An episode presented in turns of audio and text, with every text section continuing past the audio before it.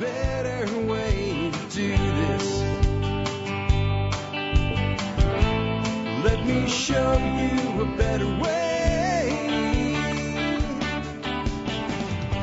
Hi, folks. This is Jack Spirko with another edition of the Survival Podcast. As always, one man's view of the changing world, the changing times, and the things we can all do to live a better life if times get tough or even if they don't.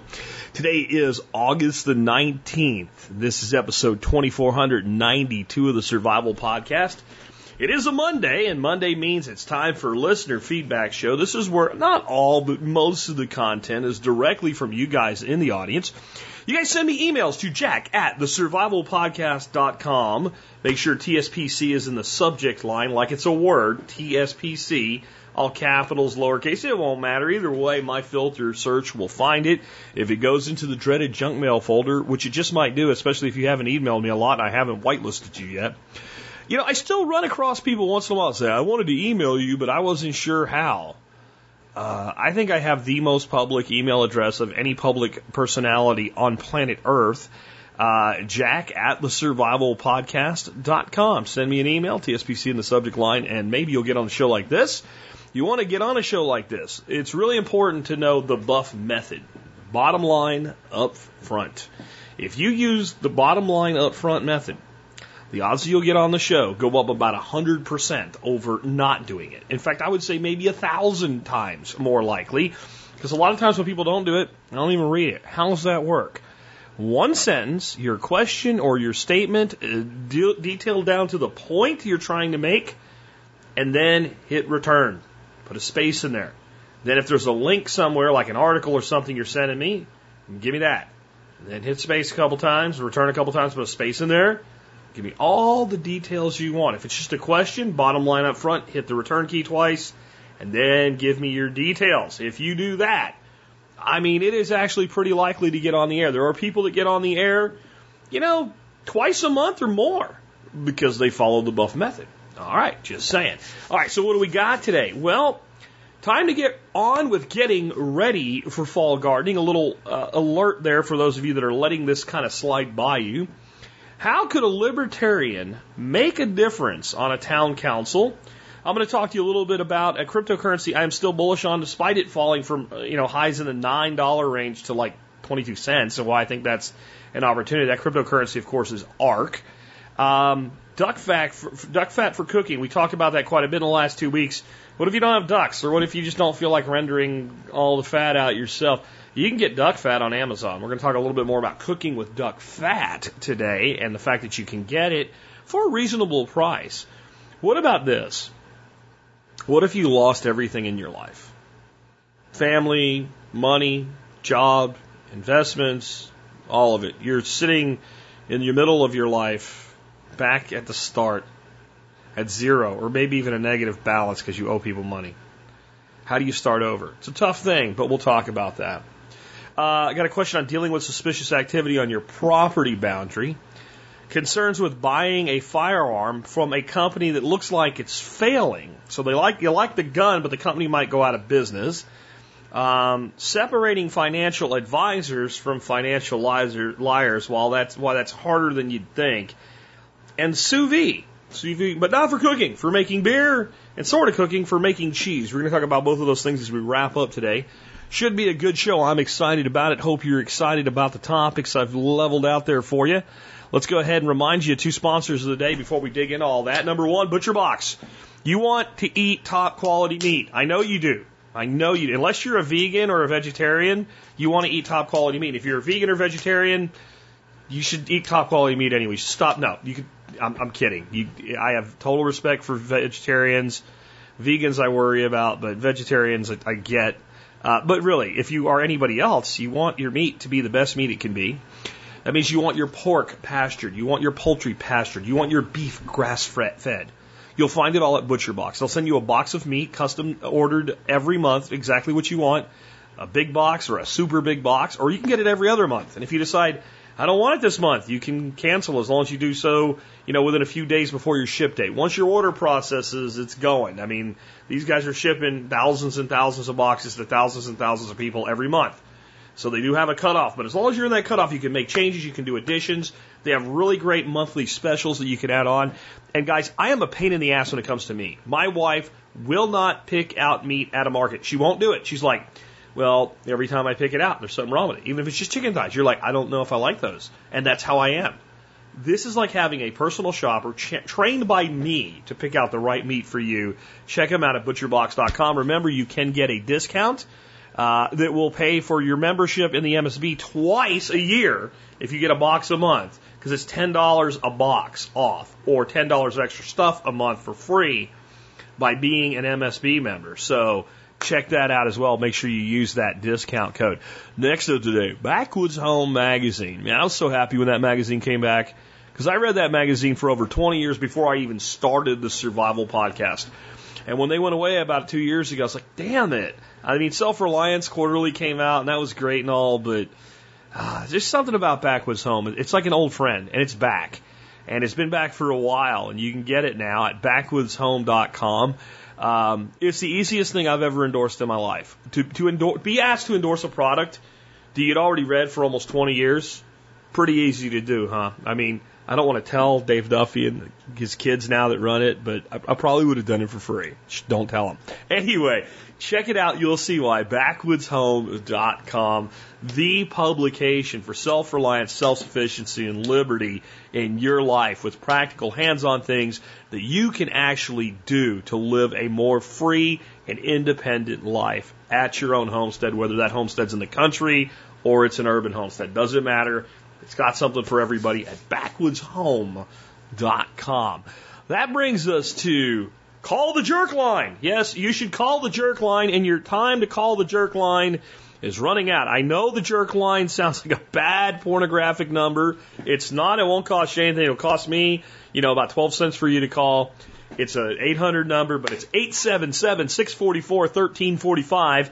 877 644 1345. You really have this week from here till Friday, this weekend coming up, I will be working my ass off to put together the hundred and some plus calls that have come in uh, the jerk line so far. There's an off chance if you call Saturday or Sunday, you might get added on, but don't bet on it. So right now, I think there's about 120 calls to the jerk line for that show. It's going to be a monster show. It's going to be great. You guys telling me how your life's a little bit better, a little bit different, whatever it is, for the Survival Podcast. That is to commemorate 25 hundred stinking episodes of the survival podcast you have this week, and then it's over. And about mid next week, we will do. In fact, I am actually thinking next week I might take a day off or so so that this lands on a Friday and get it out early Friday morning for people for even for their drive in and maybe home from work because it's going to be pretty epic. You want to be part of it. So, uh, Call the jerk line, 877-644-1345.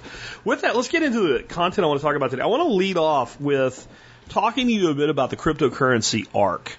ARK's something that I've been pretty bullish on, even as the entire crypto market took a bath a year ago.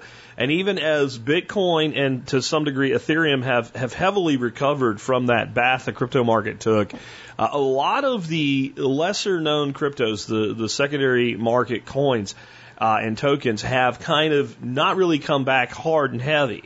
Uh, even a lot of stuff that was trading, you know, like like Dash, for instance, was trading over seven hundred dollars, and now way way down from there, and not really come back. Yet they still hold value, they still work, they're still exchanged, they're still used. People are still buying stuff with them. In the case of ARK, one of the things I love about ARK is like all the people that do work for ARK are paid in ARK, right? Which makes perfect sense if you think about it. Um, ARK does some things that no other cryptocurrency really does, in, in my view. Um, one thing it does that quite a few do now is what's called proof of stake. Proof of stake means if you hold ARK and you hold it in your ARK wallet, you can basically use it to vote for a delegate in their proof of stake model. So unlike most cryptocurrency that uses a proof of work model, which means people compete to verify transactions and to find new bitcoins, for instance, if it's Bitcoin. A proof of stake model works where people are, are set up with network nodes that verify transactions and they are given that job. And there's certain parameters they have to work under to do that. And in what's called a delegated proof of stake model, there's a limited number of delegates that do this. And then the people in that, that hold the currency vote for those delegates and they have a weight in their vote based on how much they, they assign to that delegate. Now, the delegate doesn't get your money. You can spend it freely, you can receive it freely, and when you receive new, it just adds on as long as you're pledged to that delegate. Um, and if you spend some, you just stop having that assigned to them. It doesn't tie your, your cryptocurrency up in any way. They can't get your cryptocurrency and steal it or something like none of that works. All that happens is that weight is assigned to you and to them in, and, and when they do their daily work, then however much they earned, a portion is paid out to the people that have voted for them. And the top 51 in the case of ARK do that. Well, right now, ARK is at 22 cents. Now, before I say another word, with cryptocurrency in general, if you would not take the money to Las Vegas and put it on the craps table, don't put it into cryptocurrency. That is my litmus test. Now, let me cash that with I would never pass that test if I took it literally because I do not gamble in Vegas. But that is the way you have to be seeing that money. So what would you do with it otherwise? To me, would I go out and blow it on a really nice schmancy schmancy restaurant uh, and just kind of spend it and it's gone and uh, we had a good meal, but it really was just for the experience and for friends and stuff. Like if it doesn't qualify for that, I won't put it in a cryptocurrency. Now, once I make it in the cryptocurrency market and I'm playing with the house's money, if you think in gambling language, that's a little different. How much I'll pull out of there. But when money goes in from my general fund, it's not my retirement. It's not anything like that. Please understand that as I go forward here. So with ARK at 22 cents, if you pick one of the top payout delegates right now, let's say ARK World, which is who I'm currently with, um, it would take you right about 4,000 and you'll have to do your own math to, to exactly what it is right now. There's a tool for that. I'll put a link in the show notes to it. But it would take about 4,000 ARK to, in the proof of stake model, get about one ARK a day in the payout. Okay. That's about 880 bucks. By the time there's some transaction fees in it, call it $900. So, I just think, you know, is there is there a real potential over the next year or two as the cryptocurrency market kind of fetters itself out to what's useful and not useful for ARK to return to two bucks? Yeah. So not only would your investment then go up tenfold, but every one of the, now you're getting two dollars a day out of that proof of stake model. And if it went to four, then it's four. You see what I'm saying? And then you're you're really in a position where if you if, if ARK can come back to about two bucks over an 18 month period, it's it would almost be as if the entire investment was completely cost free, not just the appreciation. The proof of stake then on that would have paid for itself over that period of time if, if it can come up to about two dollars. Now, am I saying ARK is going to be $2 within 18 months? No. I'll tell you why I'm bullish on ARK. And I, I would invite you to check this out for yourself if you're a crypto minded person. Go to Facebook. I know you don't like Facebook, some of you. It's okay. I prefer MeWe myself. And I was about to add, or go to MeWe. Look up the ARK page on Facebook, or look up the ARK page on MeWe and start scrolling. And what you'll see is ARK doing something real not just making up bullshit, doing something real almost every day of the week. Adding a feature, hiring a new developer, uh, putting out a bounty program for something that they want done that their people don't have time to do, and we're going to, you know, pick the winner who can do this the fastest. Um, adding new scalability, adding new new uh, options for people to roll out their own cryptocurrency based on the ARK token. In other words, it is an incredibly active project that is doing real things that really matter for the crypto space and the blockchain space.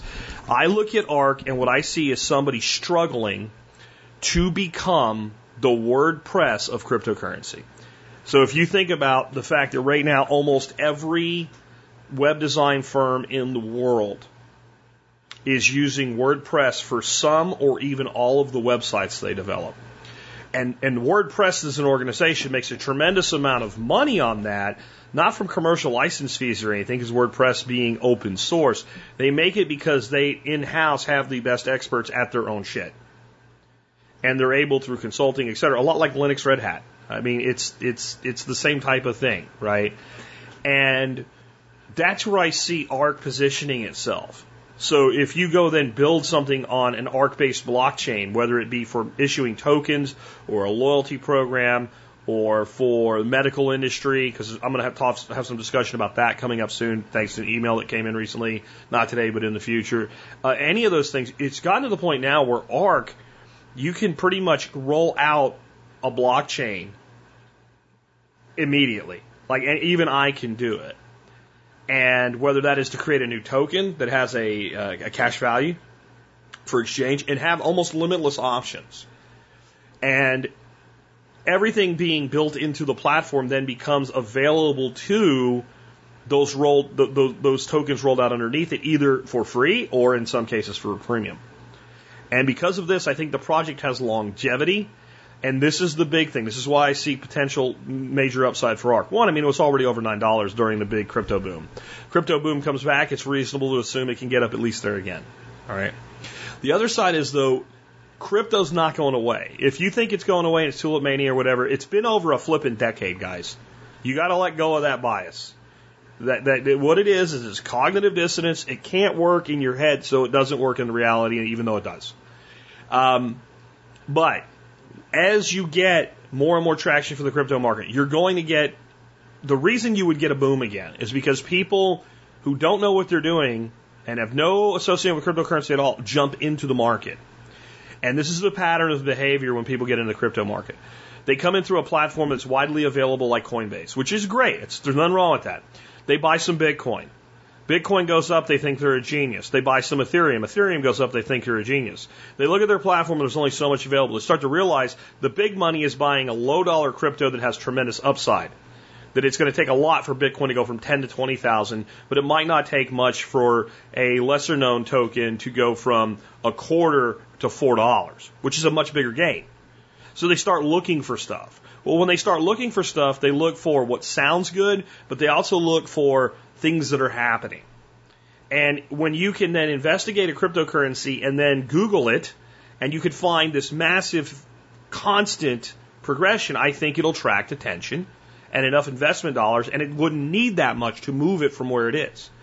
So, those are all the reasons I'm bullish on ARK. Again, don't put money in any cryptocurrency unless you can afford to lose it. And Anybody thinks like I'm part of some, I got, last time I talked about this, you're pumping, dumping. Look, I have a lot of, a big audience. I have a very small section that is really into cryptocurrency out of that total market. If everybody that was went out and bought a thousand ARK tomorrow, it might move Mark ARK up a nickel. Maybe. Maybe. And it would quickly go back to where it is. I can't move the needle on any significant level with ARK. I don't have that power. I don't have the power to pump and dump, and I'm certainly not on here talking about it every day. I'm telling you, this is one of my risk plays in crypto where I have done very well for myself. And it's why later when I answer the question with if I had to start from zero, it's not likely that I would ever have to start from zero. Because there's a pretty good nest egg there that nobody can get. Just saying. All right. Next up, real quick, I wanted to tell you guys it is time to start thinking about your fall garden activities. And there's a couple ways I want you to divide this up. Some of you live in climates or just your reality is, I am not going to plant another crop this year. But you guys are going to have this big bounty come in. And you need to start thinking about how you're going to handle that because what's going to happen is this misery of August is going to fade into September and all of a sudden the wind is going to shift and the mornings are going to be a little bit cooler, and the days are going to be a little bit shorter, and all your plants are going to go, holy shit, winter's coming, and they're going to put on that final boom.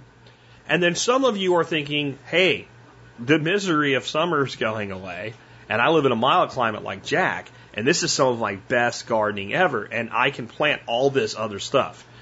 It seems crazy. I know when we're, you know, the third week of August, and most people's weather is significantly hot well into September. For me, it's about three weeks into September. So I'm like four to five weeks of brutal, crushing heat left. But the other side of that is my first freeze isn't always, but usually is right around or right after Thanksgiving. And Thanksgiving seems like a mile away right now. It's only about 500 feet. And thinking about it that way.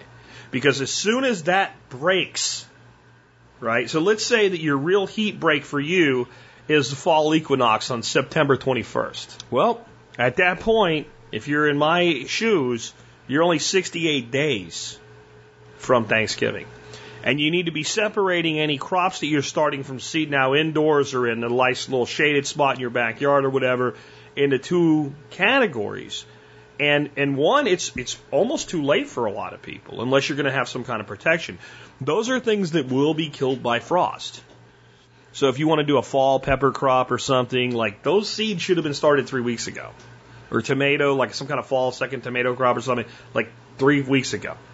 Right? And, and, and it's, it's probably too late. Now maybe some of you can get away with it, but the other is crops that are long term producers that need to be well established before the first frost. So lettuces and cabbages and broccolis and all that stuff can truck right through frost and even light freezes, even with no protection. If they are nice, mature, stable, deep rooted plants, but you can't plant them two weeks before the frost and expect them to do well. They'll either get killed because they're too little, they won't germinate because the soil is too cold, or they'll stunt. So you need to be thinking that way as you figure out anything you want to plant from seed right now.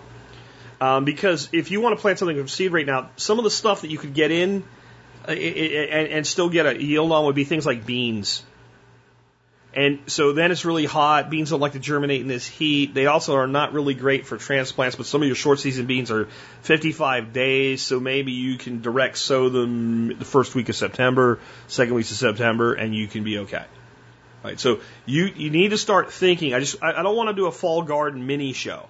I just want to kind of raise the alarm. Hello, woo, woo, woo. Like winter is coming hardcore right now. It seems again, it always seems stupid when I say this in August. And I always say this in August every year, but there's a reason because it's always true. So even right now, like how long do you have till Thanksgiving right now? A hundred days. 101 to be exact.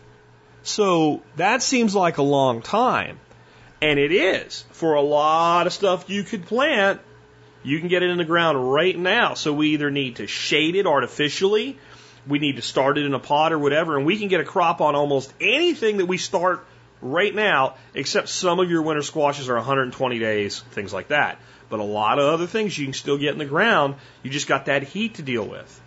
And so a little bit of shade netting, PVC pipe and some shade netting, things like that. Planting in the shade of an existing crop that you know is going to go away in a couple weeks.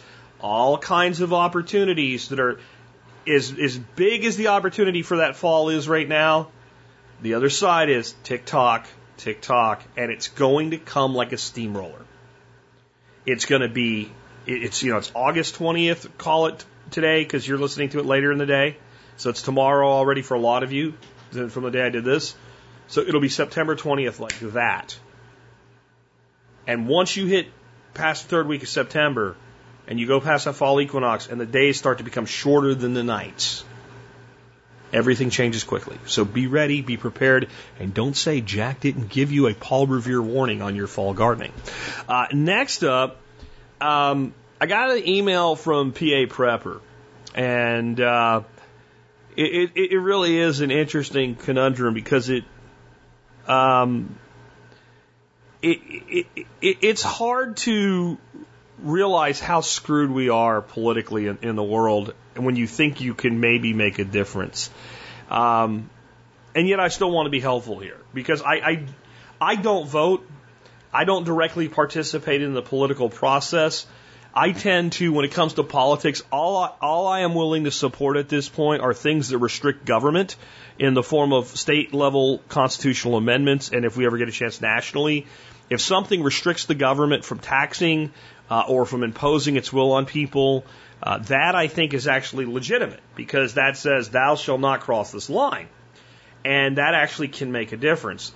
Everything else is clouded by the politics that you're about to see me expose just a little bit of here. Because this again could turn into a full show and I don't want to do that. PA Prepper says, how should a libertarian city council person whose anti-tax help raise money for established community activities like parks and recreation, snow plowing, road sewer, etc.? Background, there's a real chance of winning a seat on a local borough council because I'm running unopposed. Well, you, if you don't win, man, I don't know what you did wrong. Uh, one of the primary problems our small town is lack of money for government services. While I would like to reduce the number of services we need government to provide, fiscal discipline means paying the city's bills we already have uh, with as little citizen money as possible. Are corporate giving and crowdfunding the only options Libertarian Member Council can offer? Thanks, PA Prepper on Zello and MeWe. Um, so, I want you to realize something about small government like a borough. So, uh, PA Preppers from Pennsylvania, this is something that a lot of you may have a really hard time grasping exactly how many layers of local, not even layers, how many little bodies of, of, of government there are in Pennsylvania. Um, there are parts of Pennsylvania, like where I grew up, in kind of central eastern, I guess, a bit way to, to describe it. Um, Pennsylvania, where if you drive a half a mile down the road, you're in a different town, borough, township, village, whatever they call that one. And to the point where there's almost places where you feel like every time you cross a street or a, go down the road a block, you're in this new township. You go from Minersville to T-Berry Hill to Pottsville in the distance that I drive from here to the to the not the grocery store, the corner convenience store. You've gone through through, through three different bodies of government, and you've gone through small, tiny, medium size in that distance. Pottsville's a fairly large city, biggest city in the area, and it's still small. You're talking like 20,000 ish, somewhere in that neighborhood of people. Minersville, you're talking something like nine, 10,000, and T-Berry Hill looks like a neighborhood. And all of these have their own little governments. And that means they're responsible for all those government services in many cases, not all. Sometimes the county does it, sometimes a town, much larger township that encompasses boroughs. So it's all weird how it works out. So, but when you, you have that, you're talking about people that do the work that are paid from the city coffers or the borough coffers or whatever that are your neighbors. So Joe works for the city, the borough, and he drives a snowplow, but he also takes care of stuff during the summer. And like, you see what I'm saying? Like, he does all this work for the city, and he uses the equipment that the city owns. Well, if you cut, you know, if Joe and Tom do that, and you cut Joe because I'm too hard on Tom's apparently from last week, um, you cut Joe, and you cut your workforce in half. Even if Tom could do the job you just cost a guy his job in a, in a place where everybody knows everybody. And even though nobody wants to pay the tax, nobody wants Joe to lose his job. Now, sometimes you're contracting outward. So now at least you can say, well, what we need to do is we have a contract with XYZ for our snow removal. So why don't we see who wants to compete with XYZ? Well, what you're going to find in a lot of places in Pennsylvania, I know we all think of New York as the mafia capital of the world, but in parts of Pennsylvania, it's not the mafia that you think of, you see on TV, but it's very mafia like. And there is nobody else. And sometimes that somebody else is even another township or city or something like that. And then it's government backed mafia where they're not going to let anybody else do it. So you end up in a position where you can't really cut the cost. Because either you're firing somebody that lives across the street from you, or you you have no options when it comes to other parties to do it. But I mean, that's the first place to look. Like with snow removal, how are we doing this now? What is it costing us? And are there any other options available to us? Right? And then you got to decide: Are you willing to are you willing to have people laid off over this? What have you? Um, now, I'm trying to look right here at the the different things like parks and recreation. So park and recreation is see, and this is where it gets hard when you, especially the smaller you go. There are real people with real jobs there. So are you going to fire a person in a place where they probably don't have a lot of other options for a job?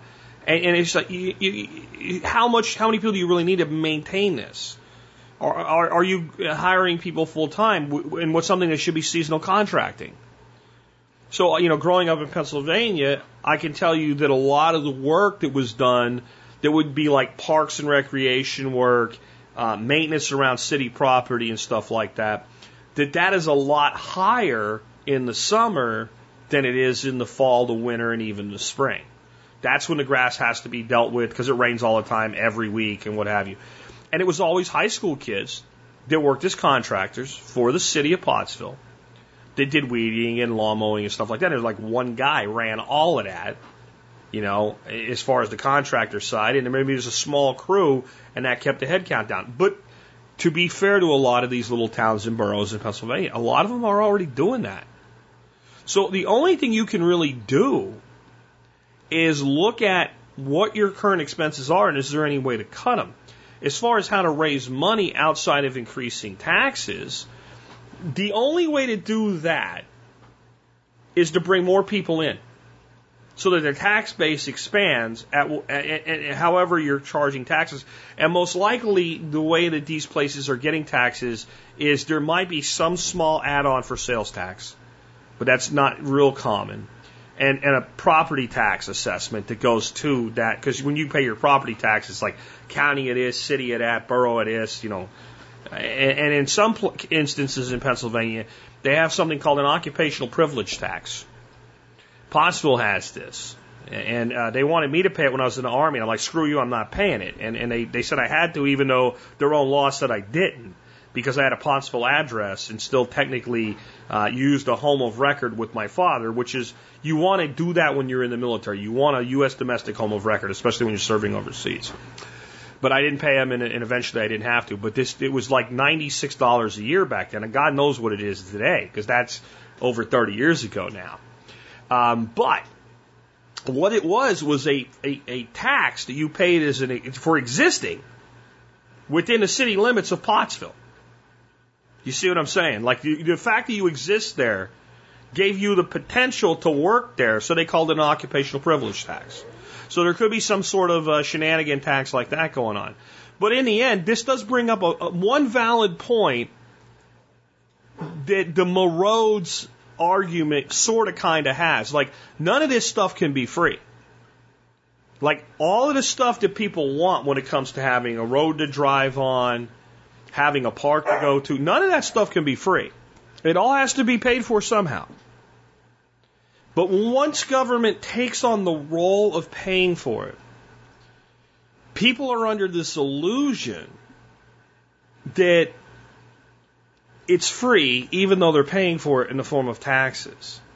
They separate the two, even though they make the roads argument. Like, how would we ever have roads if there wasn't government? As though I would be sitting here and there would be a store down the road that I wanted to give my money, uh, and, and, we would just sit here and, and, never figure it out or something. I mean, it's ridiculous, but it does have to be paid for. Government then starts to do things that people aren't willing to pay for but they're able to do it because it sounds good and people are already paying the taxes anyway. Like, we're going to build a park here. And then if you want to take it away, they act as if it's being taken from them. But if you give them an option, hey, here's how this works. Um, we'll cut everybody's taxes by the cost of this. And then if there's going to be a, a park, there'll be a fee to use the park. And if there's enough people willing to, to you know join the park foundation, like the way a museum, like a private museum is supported, then we'll keep the park, and the park will be self-funded, and the people that pay for it will be the people that want it there. Now, understand that that might not mean that only people that use the park choose to pay for it. Anybody that values the park. If I was a real estate agent and it was 80 bucks a year to join the park foundation and I sold real estate in a town, and that park foundation funded like four really nice little parks. I might be really tempted to pay that 80 bucks. Because the thing that's going to make me the most money as a real estate agent is a hot housing market, which I only get through growth. If the only thing that happens is when Bob's kid dies, he sells his dad's house because he doesn't want it. If that's how real estate moves in my, my neighborhood, I'm not going to be a very successful real estate agent.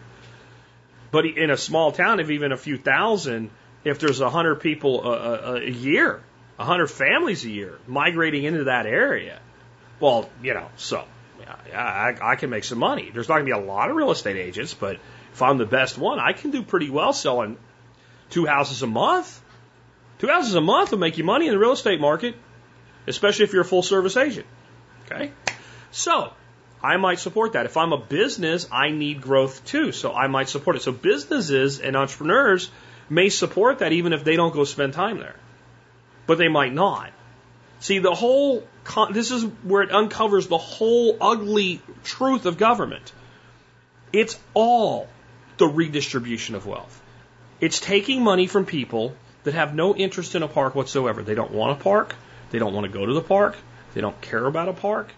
They might even care about a park with some sort of sentimental feeling. Oh, yeah, it's nice to have parks. But if you said, okay, the park costs you $25 a year, they'd say, I want my $25. I don't want a park.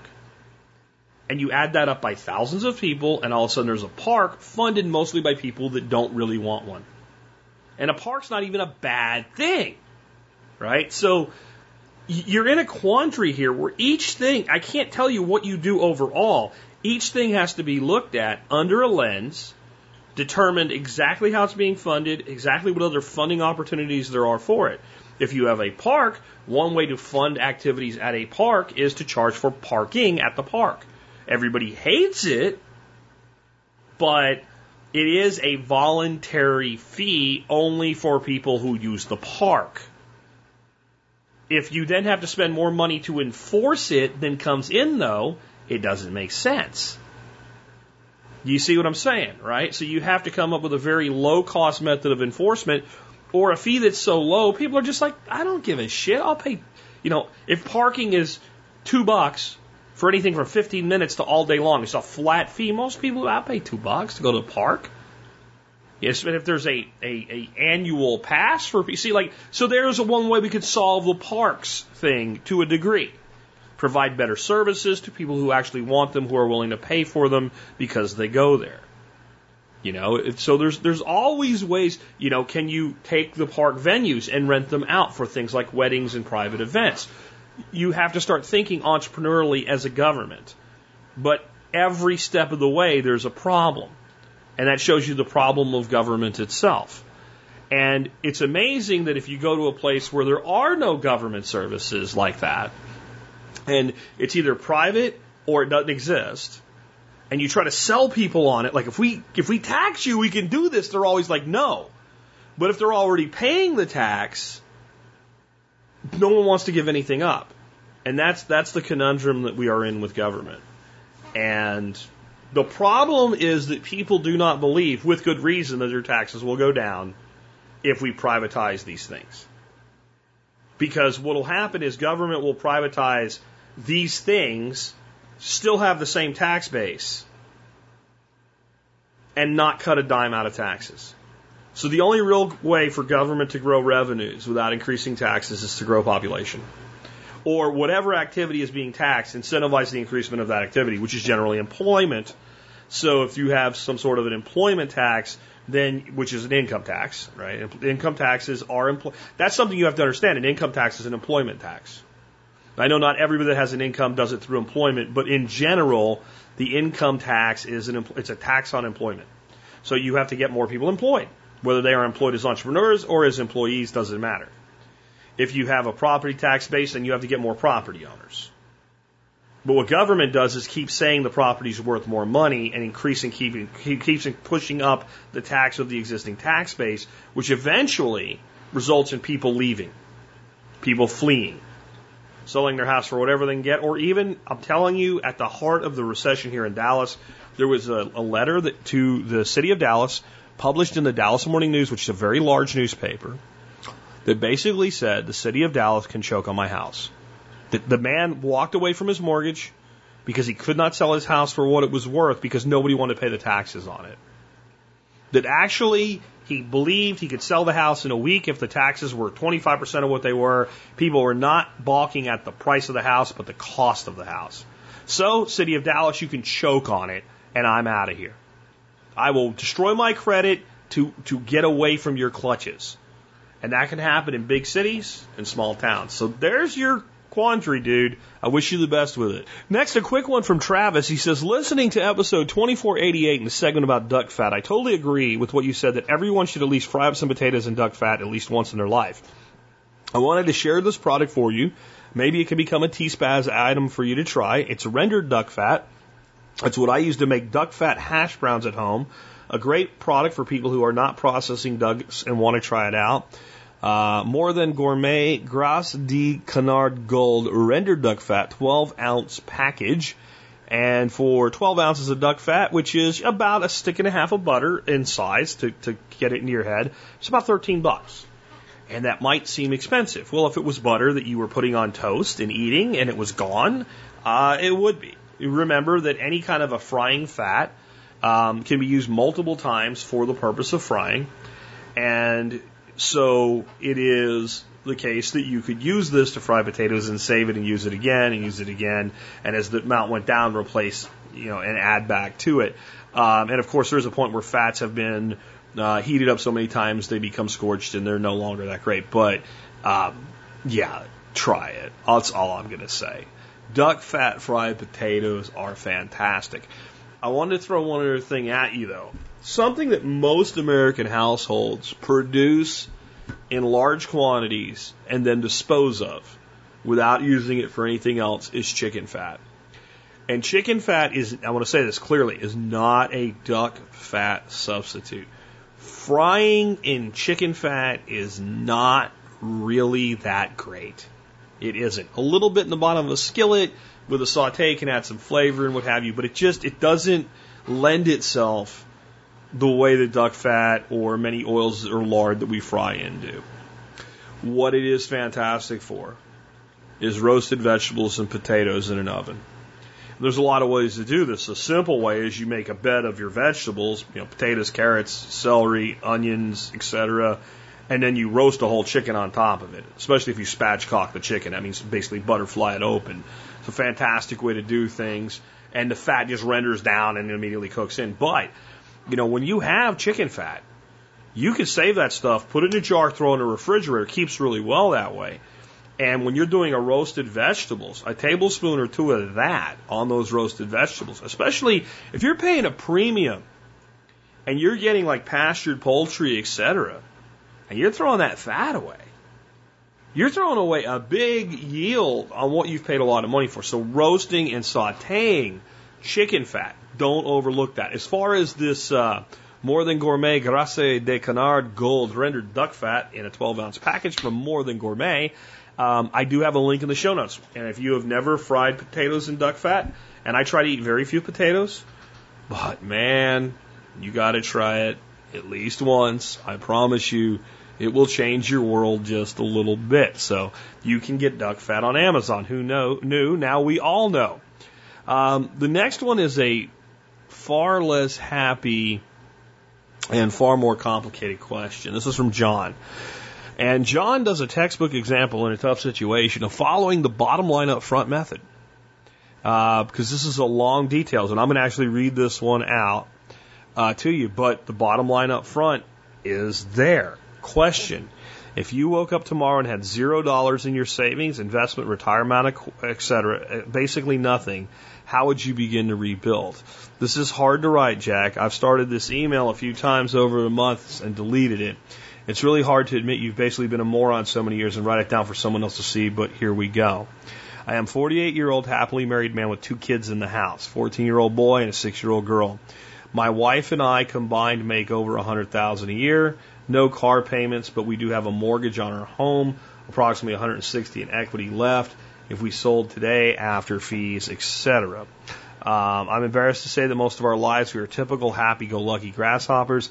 Didn't really plan ahead for shit. We had a ton of fun and loved life. We're realizing we won't live forever, and frankly, don't want to die on the job in our old age.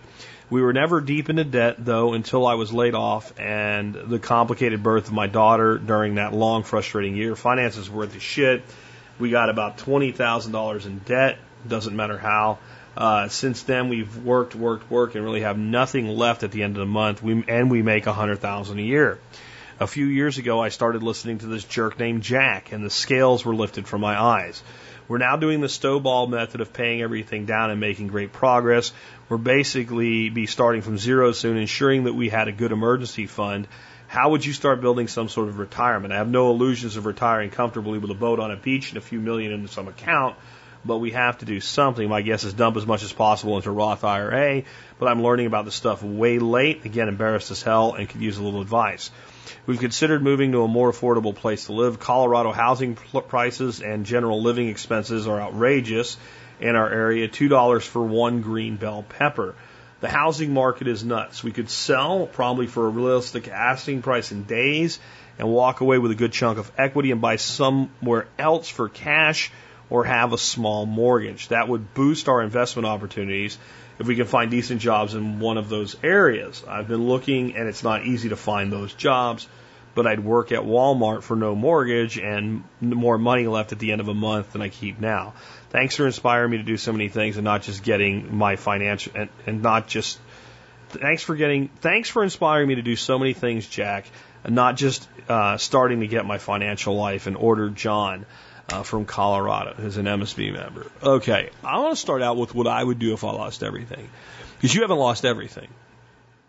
You have a job, and you and your wife make $100,000 a year. You have that. You have a home with equity in it, and you have that. So if I literally lost everything, and I'm going to assume I at least have a place to live. Maybe it's not the place I live now, but I have a place to live. And I literally, you know, have like a couple thousand bucks to my name because no matter what, I'm going to be able to scrape that up and I don't have a job. And my entire efforts with TSP for one reason or another have just collapsed. Maybe everybody just decided they hate Jack. He really is a real jerk.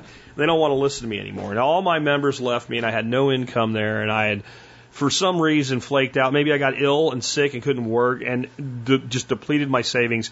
And I'm sitting here with very little money. Um, and if I was in this house, I'd sell the house. If the house was more than I could handle, I would sell the house, and I would figure it out. And, and does that mean moving somewhere far away, or does that mean downsizing? Does that mean what does that mean? What does it look like? I don't know, but I know it's not permanent. So whatever it is, it is. You know, that one time in my life, I lived in a 500 square foot apartment. It would be a challenge with a family, especially, but if I had to do it, I have to do it, whatever it is, because it's for a time. Personally, for me, I have a big entrepreneurial background. So I'm going to do something with that. And I can go get a job and I can make some money, which you already have. So you don't have nothing. So I'm going to, I'm going to judge what kind of a job can I get at 40 hours a week that is a job I walk in the door and at the end of the day when I walk out, they don't own me at all. I don't have a pager or a cell phone or anything because that's the only way I'm going to be able to build something back on my own on the side. And I'm going to weigh that against, you know, something like what, what is a business I can start in 15 minutes with a few hundred dollars? And what would be around here? Cleaning pools. Cleaning pools around here, I mean, with, as long as I have access to Google Maps, I can go clean pools. I can make $35 a pool per cleaning, four, two to four times a month. And so if I can clean, you know, five pools a day, uh, I can make what 170 something bucks. So any job is going to have to be some job that gives me some modicum of freedom and has to make me at least that much money. Plus the value of something like health insurance because now I don't have health insurance I can afford anymore because that is very expensive for me being self-employed. So if it provides me health insurance, maybe I got to make you know can I can I do six whatever it is but I'm probably going to do that or something like that, something where I can knock on doors and get business. At the same time, I'm going to build back some level of some sort of an internet business. I'm personally probably going to go into cooking. I'm going to have to cook one meal a day anyway. I'm going to come up with every kind of angle I can, and I'm going to start building an entire presence on the food industry. And I would reckon that in a year and a half, I can be back to making all my decisions for myself and having enough money to pay my bills, live decently, and put money away. Your situation is better than that. And the number one thing to do is to keep your head up and, and realize how much you have. See, even in my situation, I don't have nothing.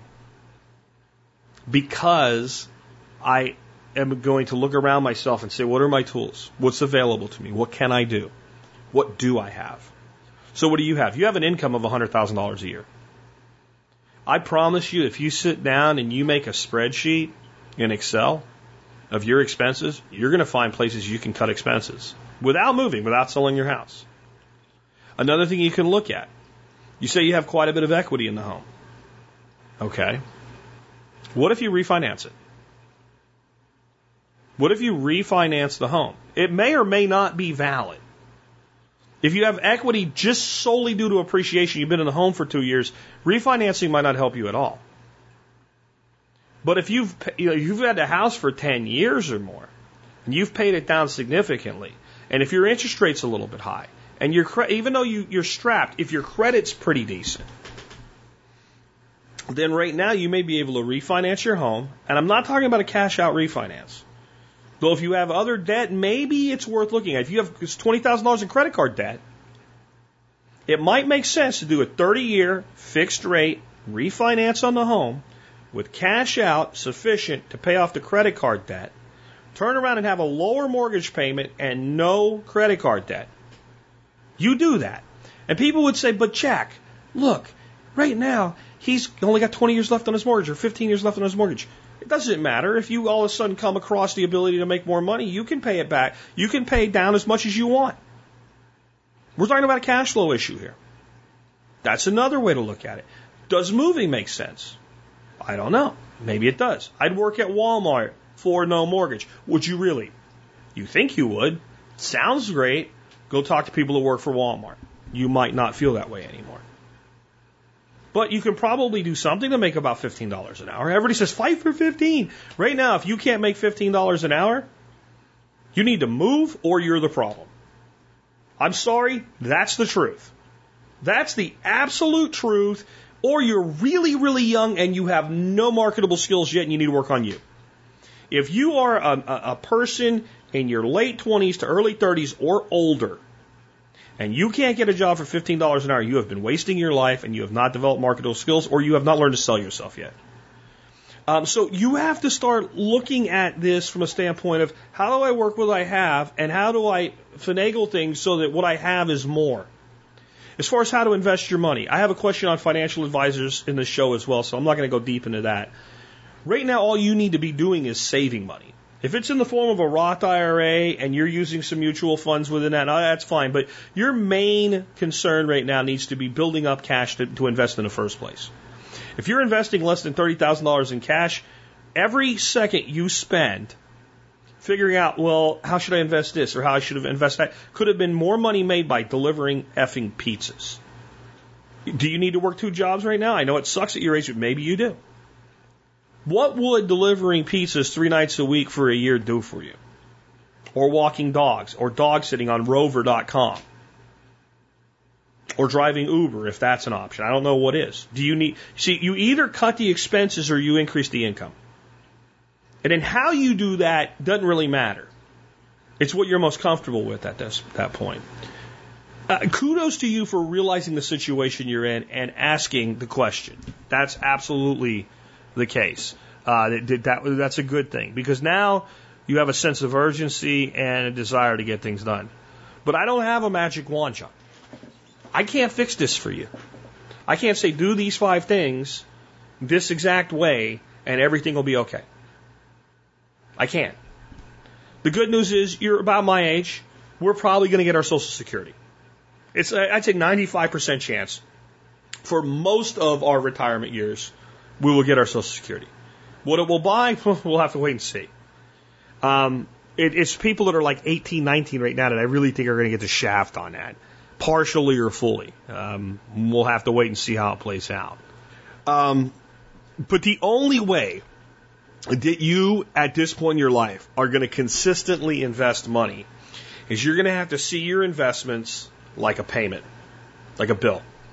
You're going to have to figure out what that number is and it's what you can do for now. Okay?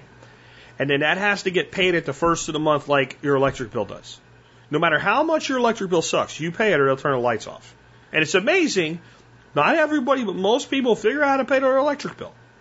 But they can't figure out how to pay their retirement bill. So you got to start seeing it that way. Moving may be your best option. I, there's no way I can know that. But you're right. If you, if you move, reduce your house payment, but you reduce your income by the same amount, you're back to zero. You're back to where you are now. You really are.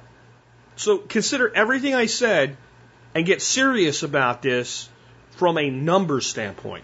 Dump everything into Excel. And I'll make this commitment to you, John. If you dump everything into Excel, and I mean everything, all the money that you spend that you don't think you spend, you figure that out for two months. Not just the bills per se, but the five bucks here and the two bucks there. Call it incidentals, and every time something goes, put it in there and put a note next to it what it is. And you can't make it work on your own, and you send me that spreadsheet. I'll help you. I'll tell you what I would do with those numbers. That's the best I can do on it right now. Let's take another one. Another great example of bottom line up front message. Uh, hey, Jack, how do you address suspicious activity around your property? Put another way, what's your protocol for engaging people, which may be up to no good? Our 1.5 acres is a right triangle with a long leg being on the county road and a hypertense uh, hypotenuse a creek bed. Okay, you're using math words there. I haven't used the hypotenuse word in a long time. Uh, so you have a creek bed and a long leg of a triangle on a county road. The arrangement gives a small bridge lined by trees off the corner of our property. From the house, I routinely see people dump trash or junk in the evenings. I have alerted the sheriff who has helped to get cleanup crews out here, but does not have the resources to set up cameras. Too many similar situations and not enough cameras. Lastly, though, I have been seeing more suspicious activity People have been sneaking in, surrounding the bush while it's dark, leaving bags they didn't come with, or vice versa. Sounds like drug deals to me, dude. I think that's what you're thinking. I think you're right. These aren't the neighborhood young kids with BB guns, but adults. I suspect drug activity. Uh, a few nights ago, I got fed up and went to address a guy who was waving a flashlight over the place, either side of the creek on both banks. When I approached and asked if I could help, he cut off the light. In that situation, I felt extremely vulnerable. I had a flashlight, but not my firearm. I was too lazy to fix my pistol to my gym shorts and figured a slung over long gun might escalate the situation. How would you have handled the situation? I want to protect my family and discourage this behavior as well as avoid physical altercation. Thank you, Carlton. Well, Carlton, let me start out with an admission about my childhood. It wasn't that great, and we, when we lived in Florida, we did not live very well, uh, especially before my dad built his business up. And the, the apartments we lived in had a roach problem. And the way you would really know you had a roach problem is as a little kid, if you got up in the middle of the night and you walked to the kitchen and you flipped on the lights in the kitchen to get your little hand in the refrigerator and get a drink and maybe steal a snack, and then you would see the roaches. But what do the roaches do when you turn on the lights? That's right, they scurry and hide. They run away. Okay? These people are cockroaches. Okay? They're cockroaches and they're doing cockroach activities. The greatest disinfectant being sunlight, you need to light them up. Not but, but, but, but, but, light them up, although I can understand the temptation, lights. And I would recommend that you get some solar lights. My company that I recommend you do that with is Litom, L-I-T-O-M, and I will put a link in the show notes for you to like their main product page where they have all their shit. And yes, it's an investment, and that sucks, but it's an investment in the security of your property. And I'd reckon if you put a dozen or so of those lights up in trees high enough that they're difficult to reach, pointing in all different angles in this area of activity, and every time one of these sleazebag cockroaches shows up there, a light comes on, and when they look over here, another light comes on, and they look over here, and another light comes on, and then they move over this way, and another light comes on, they'll start saying, This place sucks. I am an exposed cockroach, and they will not cease to be a cockroach. When they turn the lights on and the cockroaches scurry, they go to other dark places. I hate offloading your cockroaches to your neighbors, but it's the only option that you have right now that is completely passive. The next, your sheriff cannot afford cameras. Bullshit. Okay, but he's he's going to continue with that story because cameras are not that expensive in 2019. This is not 1979. This is not super high level surveillance that you, you know, you need some kind of like engineering degree and $20,000 to set up a camera.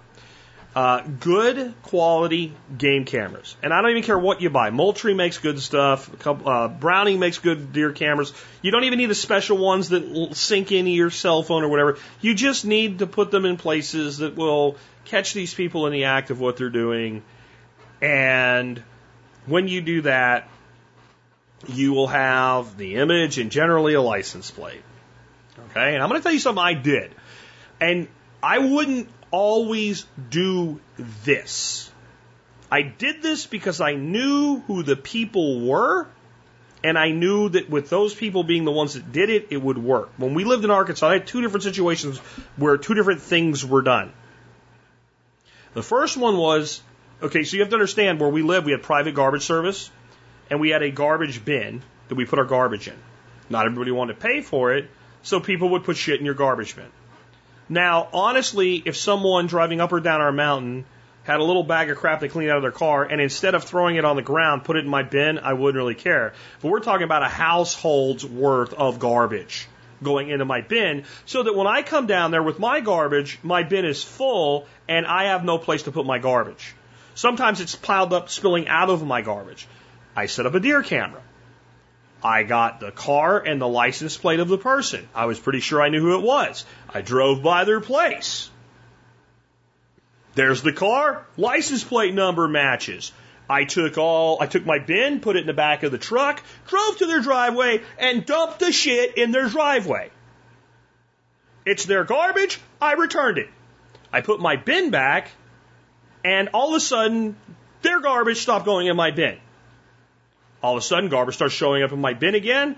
Game camera goes back down there. Now there's people building houses on another new road they pushed in below us, and their crew is coming up throwing their freaking garbage in my bin. Again, not a bag or a can, filling it up, so I am paying for a service I can't use. So I went and found the foreman. Your guys are putting your shit in my garbage can, and I don't want it to happen anymore. Well, how do you know it's them? Come here. That's your guy. That's and I'm on my phone. That's your guy. That's your guy. That's your guy. What I would prefer is you guys find another way to dispose of your garbage. Don't throw it on the ground around here and don't put it in my bin. I can contact the sheriff or you can talk to your guys and straighten their shit out. And problem stopped again. So those are ways I handled that particular scenario. With drug dealing, this is not somebody throwing garbage. You, you, you, you inherently get into a world that's dark and potentially violent.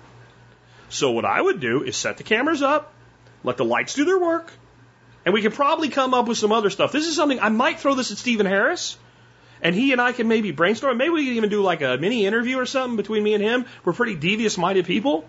And come up with some really cool shit that you can do in this type of situation. But if nothing else, the lights and the camera and then I would get big metal signs. You can go online to various different places. They'll do custom printing, nice metal signs that say video surveillance in effect. All activities are being videoed and, and provided to the local sheriff's department or something like that. Because scum can usually at least read that good. And I would put up five or six of those signs in that area. And rest assured, the cockroaches will not vanish into the ether, but they will go somewhere else. And anybody that you do video throwing shit away, picking shit up, sheriff's department, get a deputy out here. I want to report and provide the, the, the pictures and the, the license plate numbers that are captured and say, I want to know what's done. And I'm going to keep calling you until something's done. And what you want to do is turn the pressure up as high as you can so that the people that are doing this just pick a different place to do it. I, again, I know that sucks because you're outsourcing your problems to someone else, but that's their thing to deal with. And I would not engage with these people, um, especially as an individual in the type of scenario you're, you're, you're describing. There are people that do this shit that will just shoot you and throw you in your creek. And if you are going to go down there, do not ever go unarmed again. And I would be to the point of having night vision gear if you're going to do this at all. And I really think you're getting into a vigilante position where you might be right, but it's not the right decision, if that makes sense. Uh, next question comes from Eric. Eric says, What would you plant for chickens in a victory garden? Details I live in Michigan Zone 6, and after losing all my free range chickens to foxes a couple years ago, I decided to hell with this and put 10 laying, I said to hell with this, but it's what he really thought. I put 10 laying hens in a rooster in 500 square foot run Closer to my house. I've not lost any in two years. The area was originally heavily overgrown, 10 foot tall brush with lots of shade from big trees. After two years, the ground has everything uh, the chickens can reach defoliated. I'm making them another run to put them in next year. The area gets dappled sun for most of the day, and I have plenty of other garden area for human food. What would you suggest I plant to feed the chickens and help suck up two years of chicken nitrogen? Note, unless I chainsaw the area, there are native trees and bushes growing with the bottom two to three feet eaten by chickens. This creates good hawk protection, so I'd like to avoid cutting it down. Irrigation is doable if recommended. Eric from Michigan. Okay, so this is what you have to understand, Eric.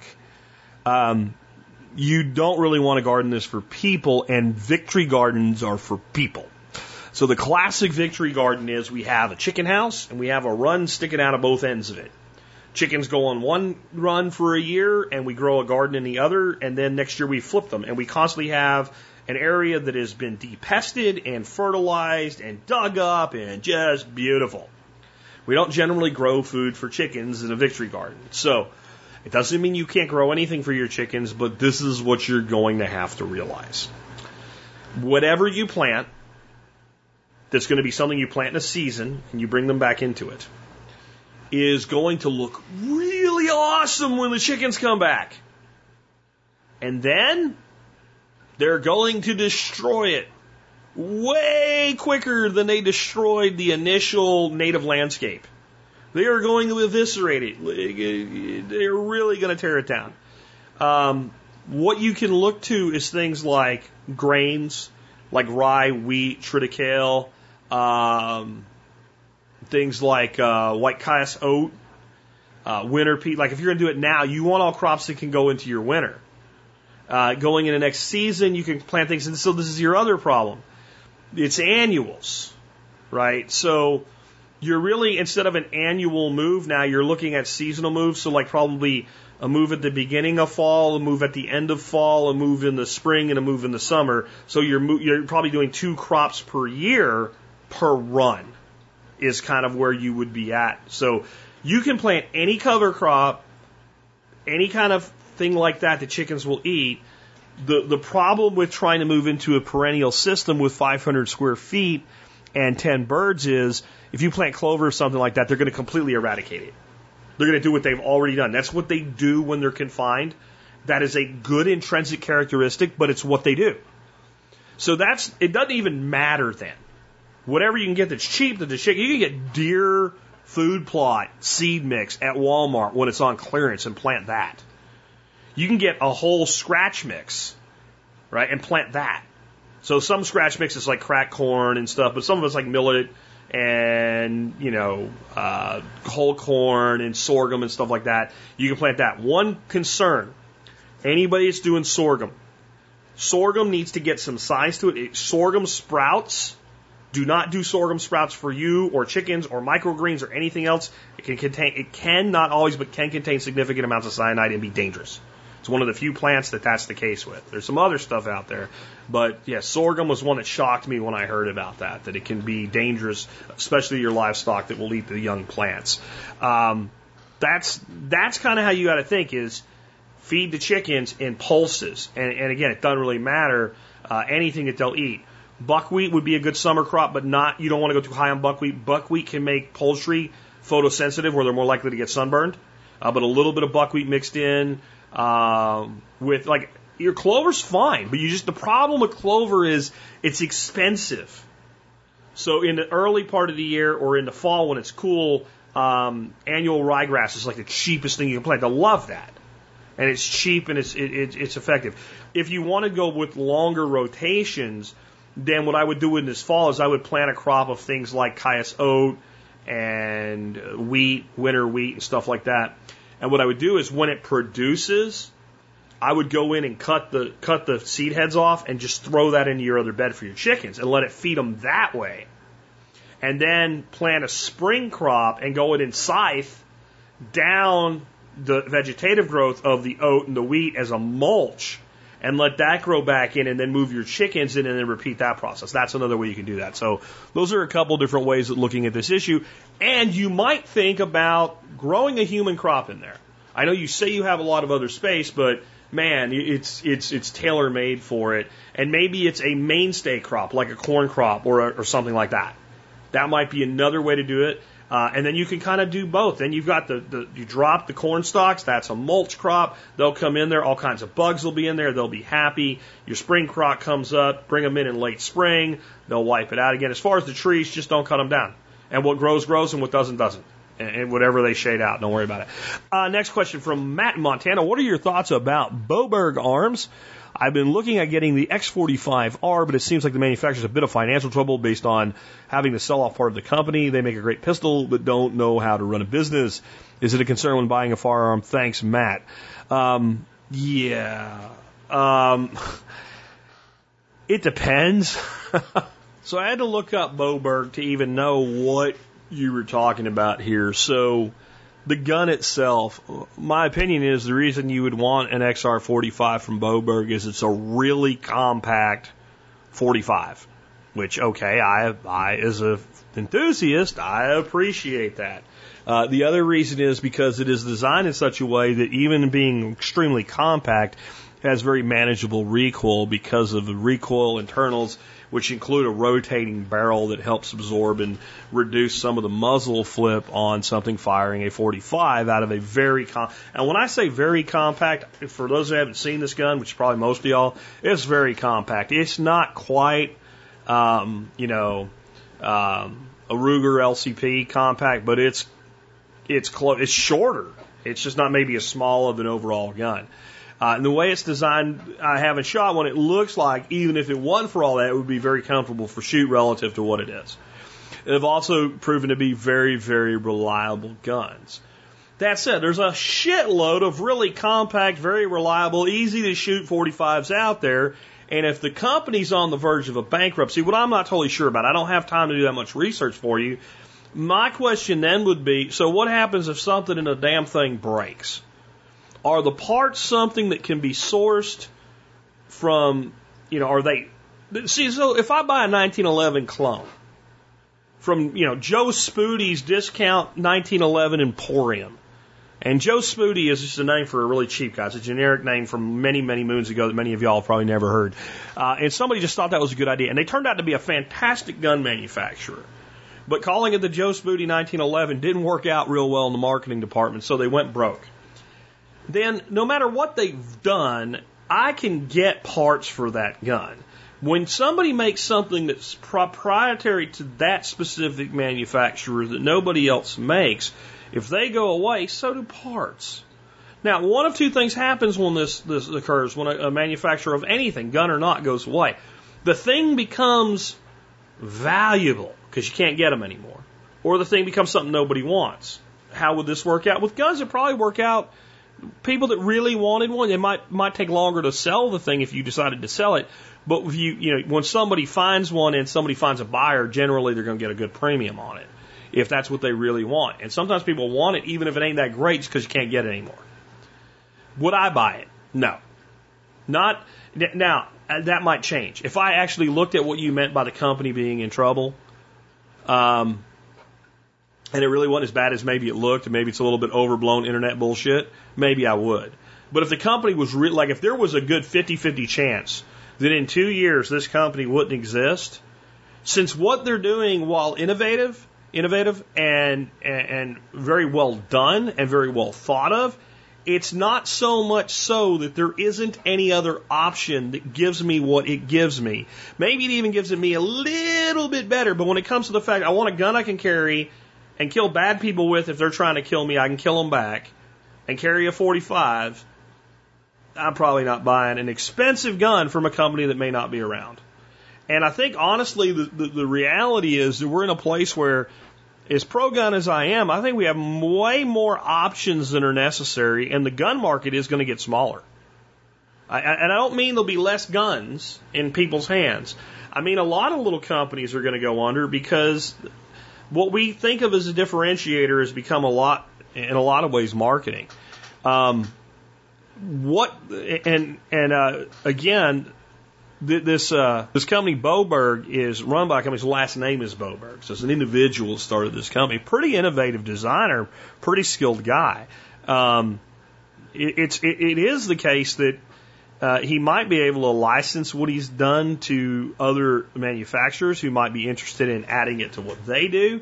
Um, but the danger is a lot of times when, car, when a manufacturer goes out of business, another manufacturer buys them. You got me? Well, most likely the IPR of this company is held by the company itself. And so if somebody went in there like Glock or Ruger or Keltec, if they had the money, and, and bought out the bones of the company, they would absorb the patent. And probably the first thing they would do is discontinue the line that failed and add the features to their own line that's successful. So I probably wouldn't do it, but I'd have to know more about the actual particulars there before I made that decision. I don't think, you know, unless it's a gun that attaches to my right eyeball, that all I have to do is look at somebody and think of them exploding into a thousand fluffy kittens until it's that much better than anything else that I would risk it over what I can get that I know is going to be around and back tomorrow. Uh, next up, Rick says you routinely talk about financial advisors versus financial liars. I know John Pugliano is a guy you trust, but there are there any others you'd recommend? There's a lot of bad information out there for someone new to money savings and investing game. For the first time in my life, I have enough income to start looking for what to do with it. I'm not looking for names, maybe, or just maybe podcasts or resources recommended. I'm doing well with the savings portion, just looking at other options for money growth or investments. I know that doing my own personal research is the answer, but it's hard to know where to look in a flood of information. I don't know enough to know what's what right looks like. Thanks for years of life changing information, Rick. Okay, so I'm going to say something here that is absolute truth, and you need to figure out what it means yourself. I can't recommend any financial advisor by name. Period. I can have one be part of my show. I can tell you I think he's really cool, but I can't recommend anybody by name. And anybody that I do recommend by name, because I'm not your buddy, but I'm a public personality. If Joe Spooty was a financial advisor and I said, I highly recommend Joe Spooty as your financial advisor, um, that person could lose their license and come into trouble with the uh, with government, and and potentially so could I. Now, if Joe Spooty wants to advertise, he can provide his own content, or he can even pay me to be an endorsement, but I have to specifically state this is a paid endorsement. Okay? You can't, as a personality, recommend anybody by name. So that's not even an option. Okay? Figure out what you want to from there on your own. Now, next up, I wouldn't do it anyway because any advisor or investment manager and the really good people are money managers, not advisors. So the reason I call them financial liars is I don't think they're bad people. I just don't think they know their asshole from a hole in the ground and they don't actually provide information and they don't do money management. The way all of these consumer level people work is as follows. They go out and do relationship sales, and that's what they're told to do. They fill out a form that anybody that can read and write at the eighth grade level could do. They send that form to the home office mothership. It develops a nice looking thing that's a form letter basically with a pie chart on it that says how you should be allocated. And almost everybody in your age bracket and your income level has a pie chart that looks exactly the same, even though you spent 30 minutes wasting your life talking about your dreams with this idiot. And then you just start cutting a check or making an automatic deposit into uh, a centralized account managed by you know, American Express, Edward Jones, whatever, and then it gets allocated based on your pie chart into that. And it just sits there. And, and, and that in itself, I want to be clear, isn't that bad?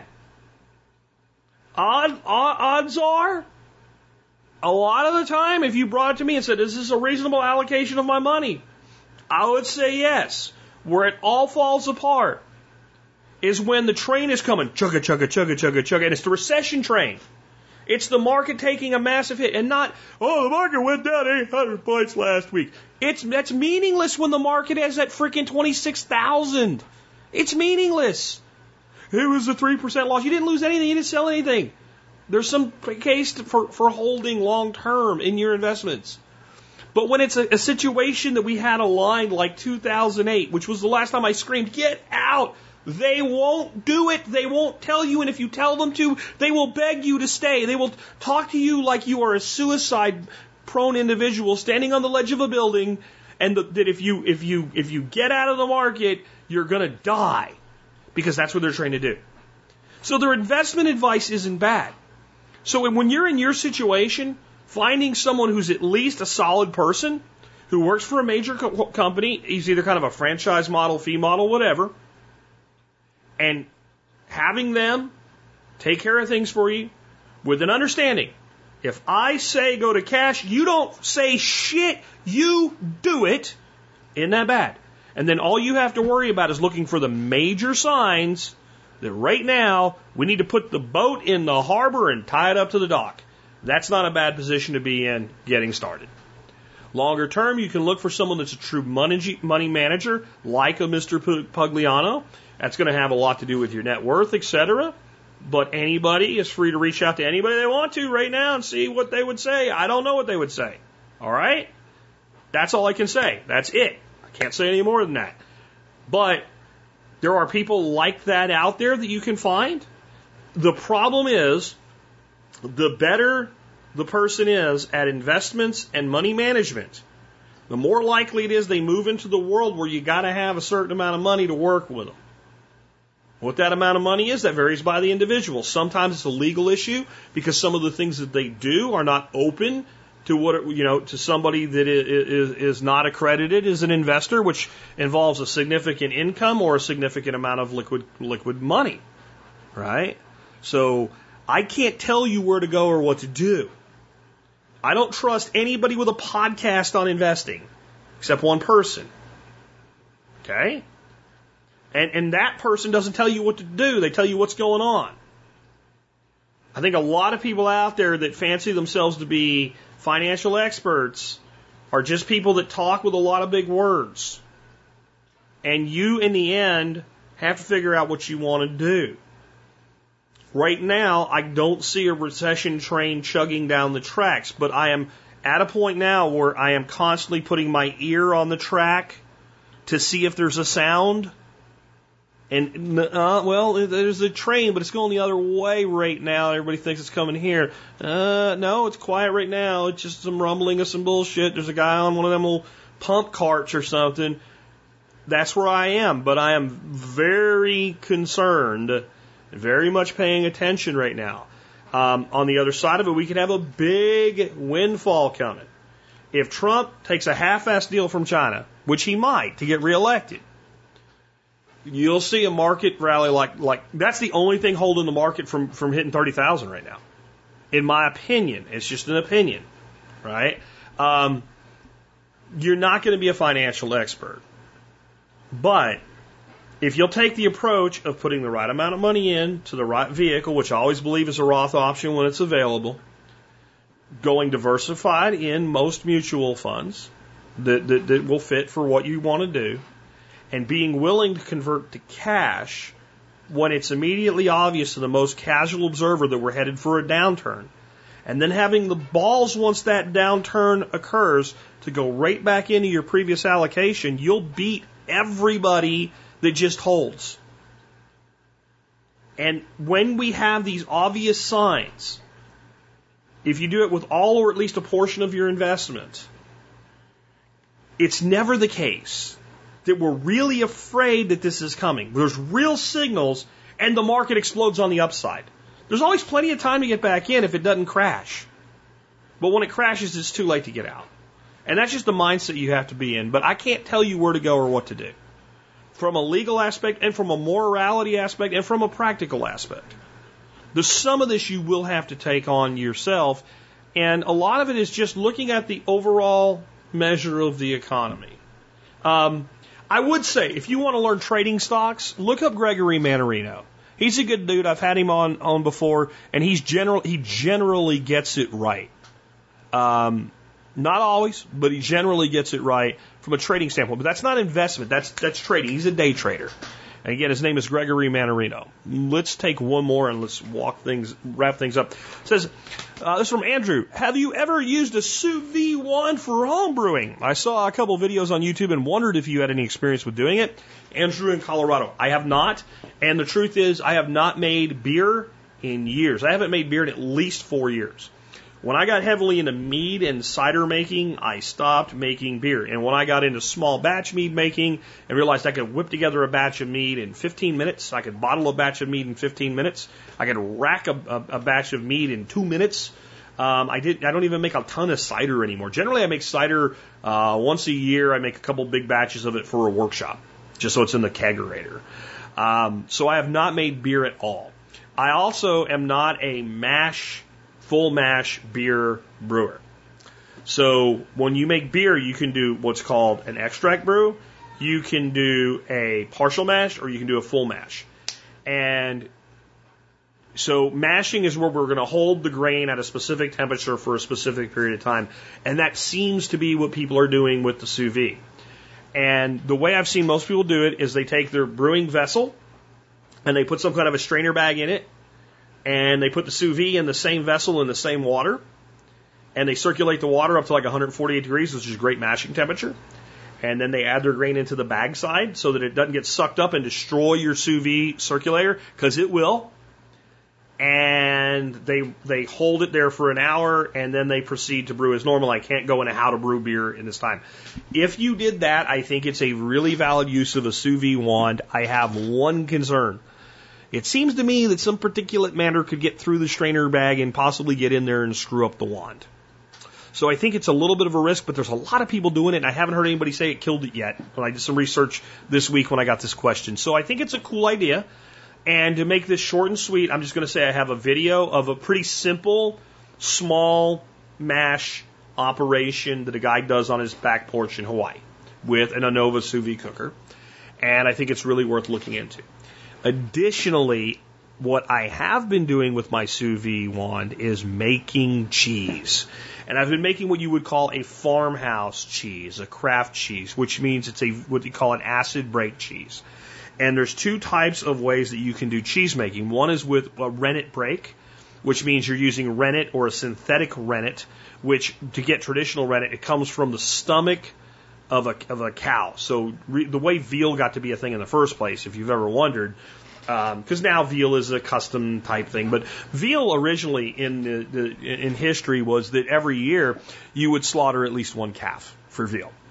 But the, the, the, the impetus for that, rather than let it grow into a much larger animal with a much greater yield of meat, wasn't just the meat was tender. It was you could take the, the, the rennet from the, the lining of the stomach, which is how the calf digests the milk. And if you use that rennet, it will cause the separation of curds and whey. So rennet makes your traditional cheeses like a cheddar or a Swiss or something like that. And then an acid break will use something like citric acid or vinegar to create a similar break. The difference is what you end up with is very, very different. If you make a acid break cheese, which is what I make, because it's really simple, you end up with a soft to semi-soft cheese that is not like a melty cheese. It's not something you're going to take a slice of and make a grilled cheese sandwich with or put on pizza and it melts in like that. It won't really melt the way you're accustomed to. Um, and depending on how long you let it hang or press or whatever, it will be varying degrees of hard, but it will never, to my knowledge, get like a good aged sharp cheddar. Just not doable but it's really easy to make. And it's really fast to make. And the way that we make it is we need two containers. We take one container, we put water in it, and then we put the second container, we nest it into the first, so it needs to be smaller, and we pour our milk in there. And then we don't take the water and bring it up to, I think it's like 174 degrees or something like that, whatever the temperature is to get the milk to that temperature, that scalding temperature, where you get that acid break. We put it in when the water is room temperature. And we want to get containers where they can be filled to the same amount or somehow weight down the container that has the milk in it so that the levels are the same or the level's a little higher on the water side, but it doesn't float up and out and we'll run it up to its target temperature. And since we start with them both at roughly the same temperature, they'll come up in temperature together. And when the water's 176 degrees, 170, whatever the temperature, I don't remember off the top of my head, is the milk will be about the same temperature. And then we'll add like a, you know, two third cup of vinegar, whatever is third cup of vinegar. I don't remember the recipe exactly. And it'll cause this break. And then we'll strain it through cheesecloth or flour sack towels or something like that. And then it can be put into a press, which you can get on Amazon. And um, you can press it in the refrigerator for a couple days. And you get a semi soft, really nice cheese. It's a little bit bland, in my opinion, unless you do things with it. I have a batch right now pressing out, and I've tasted it. Obviously, when you put it in the press, you're going to taste it. Uh, I did jalapenos, garlic, and, uh, and and chives. It's fantastic. And I think that's another great use for a sous vide wand. Another reason to get one. So I'll have links for all this stuff in the show notes today. And you got to try the cheese, man. It's easy. I guess the other way that you might use a sous vide circulator, but this seems like it would be economically expensive, would be if you do your fermentation like out in a garage in the winter and you're doing an ale and you wanted your fermenter to maintain a temperature of let's say 65 degrees or 70 degrees, you could set the fermenter into a water bath and then heat the water bath. But that seems to me that seems prohibitively expensive because you're running I think the Anova that I use is 800 or 900 watts of power. So it's very efficient to heat a small amount of water that's contained for a short period of time or even a long period of time because once the water's there keeping it there is easy but something open like that in a cold room, I think, would be prohibitively expensive. But this brings up an interesting thing. What have you used your sous vide wand for? Send me an email. Let me know all the uses for sous vide beyond just making steaks. Send them to me. I want to know. Jack of the Survival Podcast with TSPC in the subject line. If you're doing it for this, put TSPC sous vide in the subject line. Tell me about your sous vide projects, whether you make traditional cheeses or you do other brewing things or I don't know. Because in the end, we always call them sous vide cookers. They're not sous vide cookers. They're sous vide circulators. What they are is a device that circulates water and brings it and holds it at a specific temperature. Now there seems like there's a lot of things we could do with that. I'm just saying. With that, we've wrapped up another episode. Hope you guys enjoyed it. If you did, um, please consider supporting us by doing your online shopping at tspaz.com. All the links for all the stuff that's on Amazon today in the show notes. If you use them, uh, you'll be buying through my affiliate links, and that's great. And if you shop through T-Spaz, no matter what you buy, you will help support us and the work that we do. Today I have for you a product I have brought to you many times, and the reason is, if I made a list of the five most useful things that I buy online that I use on my homestead, I don't know how often that list would change, but I know this item would never come off it. These are re releasable cable ties. So they're zip ties made by a company called Monoprice. They're a good, high quality, high test strength uh, cable tie. They're black, so they don't break down in the UV light anywhere near as quick as white ones, and they think they look neater. Um, they have a little tab on them. So when you zip tie something, you can push the tab and take them back off and use them again. You can see why that would be advantageous. They don't cost that much more um, than a typical cable tie. Um, they're like nine bucks for a hundred of them. And if each one gets reused once, you're way ahead by buying the releasable ones and the UV stabilized as well. Um, I've seen table, cable ties do a lot of things. I've told the story before, so I won't tell it again. We've gone long today, but uh, short answer is I saw a guy cable tie a tie rod on a truck. My buddy who drove the truck without knowing it almost killed the other guy, but it did work. And if it can do that, it's a top redneck repair device. I don't recommend that. I don't sanction it, but it did happen. Um, there is just so much you can do with cable ties.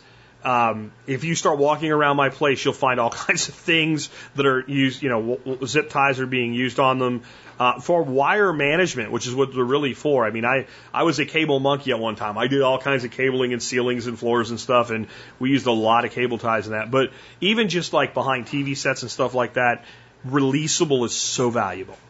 Because when you change something, add something, instead of cutting them all off, you just take the ones off you need to, do whatever you got to do, and put them back on. Check this stuff out. I have even used them to tie together cattle panels that were coated with um, chicken wire to make a 16 by 16 chicken tractor for young chickens when they're being brooded out to be old enough to be released. I mean, there's no limit to what they can do. Being able to put two things together is incredibly valuable. This is one really great way to do it. You need them in your life. Monoprice releasable cable ties at tspaz.com com, tspaz.com. Everything there I own, I spent my money on. I would do it again or it would not be there. The other way you can support us, join the member support brigade. That's all I'll say today. If you're not a member, consider becoming one. It doesn't pay for itself. Okay? It pays you to be a member. The Butcher Box discount alone, if you get a monthly box, is $120 a year on a $50 annual membership, and there's over 70 more discounts available to you.